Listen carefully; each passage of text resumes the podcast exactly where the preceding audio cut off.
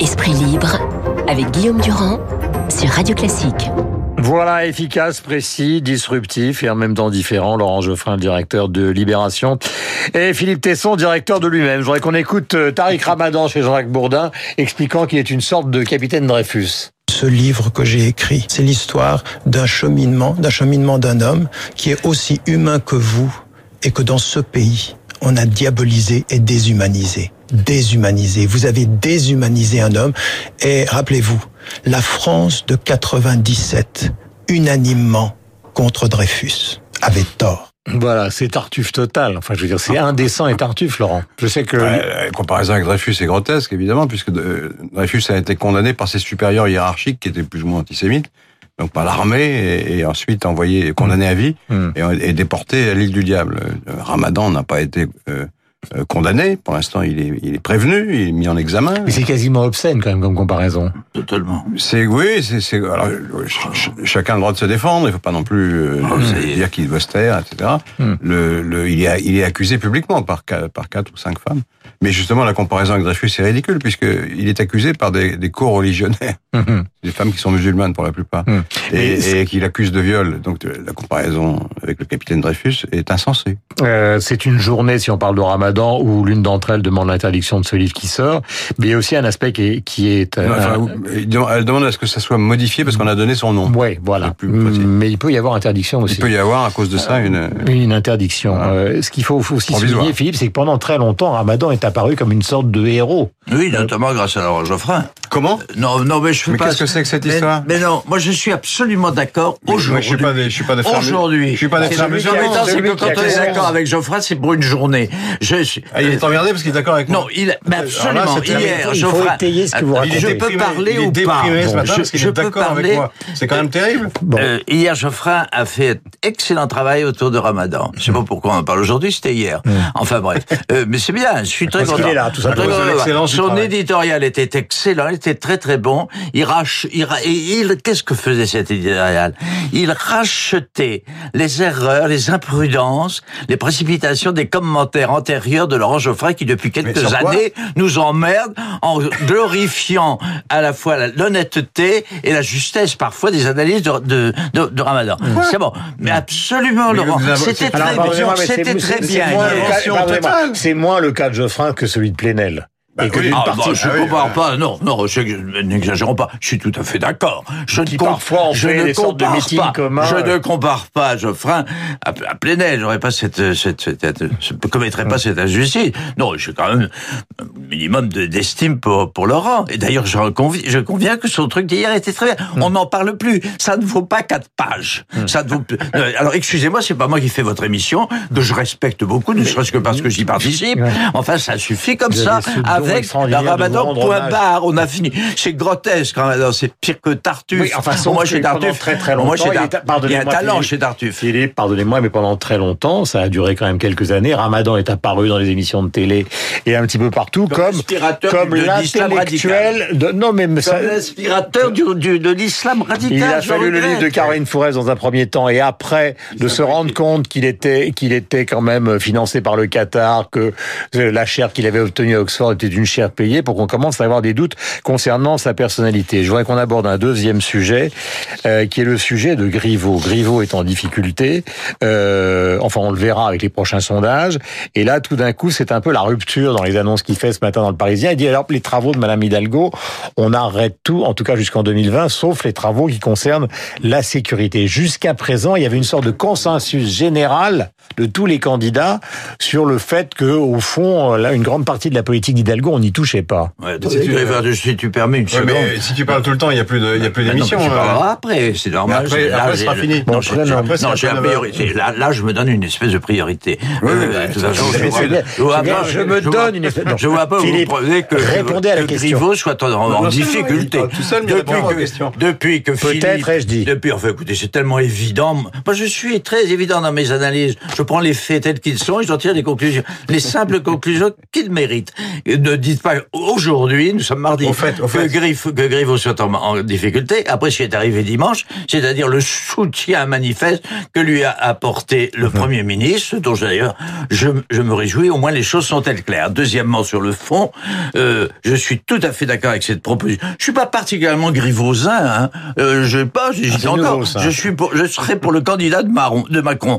Bon, moi, je suis pas le, Il est défend- pour- le le défenseur systématique Je dis que Griveaux, ça, le non, truc. pas Non, du mais pardonnez-moi, je, Oui. peux terminer Mais cette phrase. très bien. Griveaux nous apporte une- un élément très Oui. intéressant d'information dans le Parisien d'aujourd'hui. Je ne savais pas, je pensais moi aussi que, que, que, euh, comment s'appelle-t-elle? On oublie son nom tellement Madame. Hidalgo. Que, il- bon, je pensais pas que, je pensais pas qu'il, je pensais qu'Hidalgo était très partie prenante dans la plupart des travaux. J'apprends aujourd'hui, par, euh, l'interview de, de Griveaux, qu'elle est, elle, elle avalise 100% des travaux, alors que le, le- le- la mairie de Paris donne officiellement le chiffre de 7%.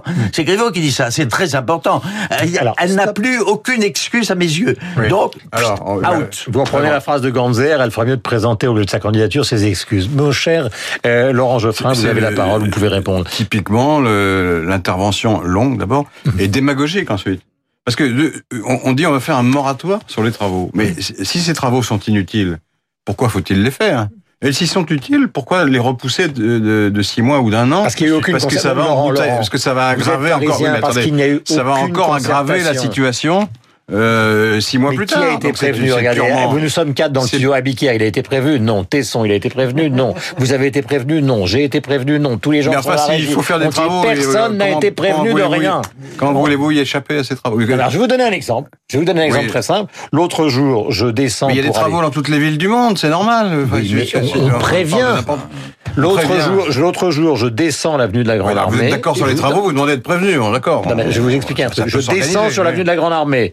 J'arrive Porte-Maillot, puisque je voulais aller euh, Oui. euh, à l'Arche de la Défense. Et arrivé Porte-Maillot, on me dit il faut remonter vers l'étoile, parce que tout ça est fermé, bloqué, Vous avez etc. une vie très très pénible. Non, j'ai une- oui. non, mais on se va foutre de c'est ma gueule. la- Avec raison, mais c'est quand même absurde. Non, ce n'est pas la, la- la réponse exacte que j'appelle. les, que travaux, Non. attendez, les travaux sont liés, euh, ceux qui dépendent directement de la mairie, J'ai sont liés aux pistes cyclables pour l'essentiel. Je Non. constate qu'ap- qu'après les avoir critiqués pendant cinq ans, les travaux en question, Mhm.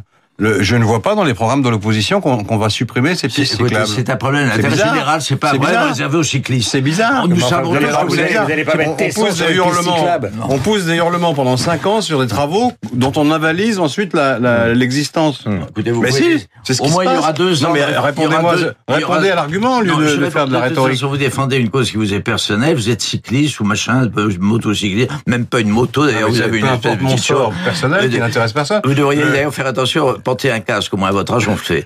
Non, mais c'est ridicule. Nos arguments sont stupides, c'est des arguments de vous bas ne répondez état. pas à cet argument. Mais Non, on peut faut-il ou non revenir un en arrière sur les pistes Un cyclables sursis Non, mais- de deux années. Et c'est ça, c'est ce qu'il demande. Euh, Mais bon, c'est ridicule. Accordez-le lui. C'est ridicule. Avouez qu'il y a une situation intolérable. Tous les travaux en même temps, ça a quand même une signification un peu suspecte. La, la signification on de cette laquelle. Le but interrogation, de et cette après on opération est de terminera. réduire la part de l'automobile dans la ville. C'est un but louable. Euh, ce que je voulais dire, c'est que c'est la première fois temps. que officiellement des candidats, quelle que soit euh, leur nature politique, disent au fond peut-être faudra-t-il revenir en arrière sur un certain nombre de décisions qui ont été prises que personne ne faisait jusqu'à présent. Ils présentaient des projets, tous plus ou moins flous, mais ils ne revenaient pas sur ce qui avait été décidé. Peut-être est-ce le cas, nous le verrons.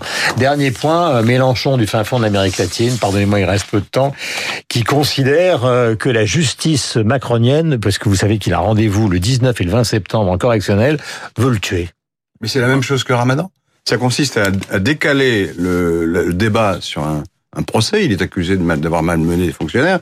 On décale en disant c'est Macron. Il n'y a pas le moindre commencement de preuve que ce soit Macron qui, qui ait diligenté cette procédure. Rien, rien ne l'indique. Ah, c'est lui- c'est lui qui le dit. Ah bah, il le dit, mais il suffit pas de le dire. Encore faut-il donner deux, trois éléments qui tendraient à aller dans ce sens. Hum. Il n'en donne aucun. De même qu'un ramadan ne donne aucun élément pour montrer qu'il a été victime de discrimination euh, en, en raison de sa religion. C'est la, c'est la, c'est la même tactique qu'emploient la plupart des hommes politiques quand ils sont mis en, cause. Sarkozy, pareil, il dit oui, mais le pouvoir m'en veut. Fillon, il y a un cabinet noir à l'Élysée. Vous avez, vous, le cabinet noir, vous l'avez vu vous, euh, Il y a eu un élément qui montrait qu'il y avait un cabinet noir quelconque Rien, zéro. Bon, c'est une expression, rien. le cabinet noir. Il peut y avoir Non, des conseillers, qui, il peut y avoir des conseillers équipe, qui se concertent. Une petite équipe qui manipule la justice. Il n'a rien prouvé de- dans ce domaine et en plus, toutes les charges qui étaient euh, produites à l'époque contre lui ont été euh, avérées. Donc euh, voilà, c'est- une tactique consistant à décaler, à politiser le, le procès pour essayer de s'en tirer. Ça n'aura absolument aucun effet sur le comportement des juges, à mon avis. C'est du vent pour l'opinion. Est-ce que Mélenchon, ce sera ma dernière question, donc euh, vous concernant, Philippe, s'est tué tout seul ou est-ce qu'il va être victime justement? C'est un problème intéressant. Moi, aujourd'hui, je suis d'accord avec... Enfin, je suis pas d'accord, c'est Geoffrey qui est d'accord avec moi. Enfin, pas sur... Pas pour Adal- euh, Hidalgo, mais enfin, pour Hidalgo, la cause est entendu tellement nulle, objectivement nulle, unanimement euh, considérée comme nulle. Euh, pour Mélenchon... droite, oui. Pour Mélenchon... Non, alors, non. Alors, Répondez sur... euh, Non, sur Mélenchon, mais Mélenchon, c'est fini. Mélenchon, c'est vraiment fini. C'est pire que le vieux monde. C'est, c'est la préhistoire. C'est lamentable. C'est un vieillard, quasiment, bientôt, en tout cas. J'en sais quelque chose. Je suis bon juge pour ces choses-là.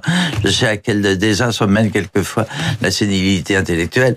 Euh, et en plus de ça, c'est très, c'est très malhonnête. C'est très malhonnête. Il apporte une réponse politique à un problème judiciaire. C'est rien de pire. C'est pire encore que, hein, pire encore que Ramadan. Ramadan, c'est complètement nul intellectuellement et c'est dangereux, en plus de ça, pour la sécurité publique, pour l'avenir de notre, de la, de la paix universelle. Mélenchon, décidément, vous, vous avez raison, c'est l'actualité.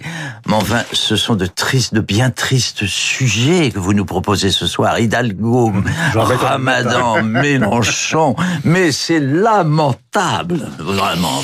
Il est 8h56. Merci à tous les deux. Philippe Tesson, patron de lui-même, et donc euh, Laurent Geoffrin, qui dirige... C'est libre. Comment? Donc, homme juste et libre. Oui, et propriétaire foncier.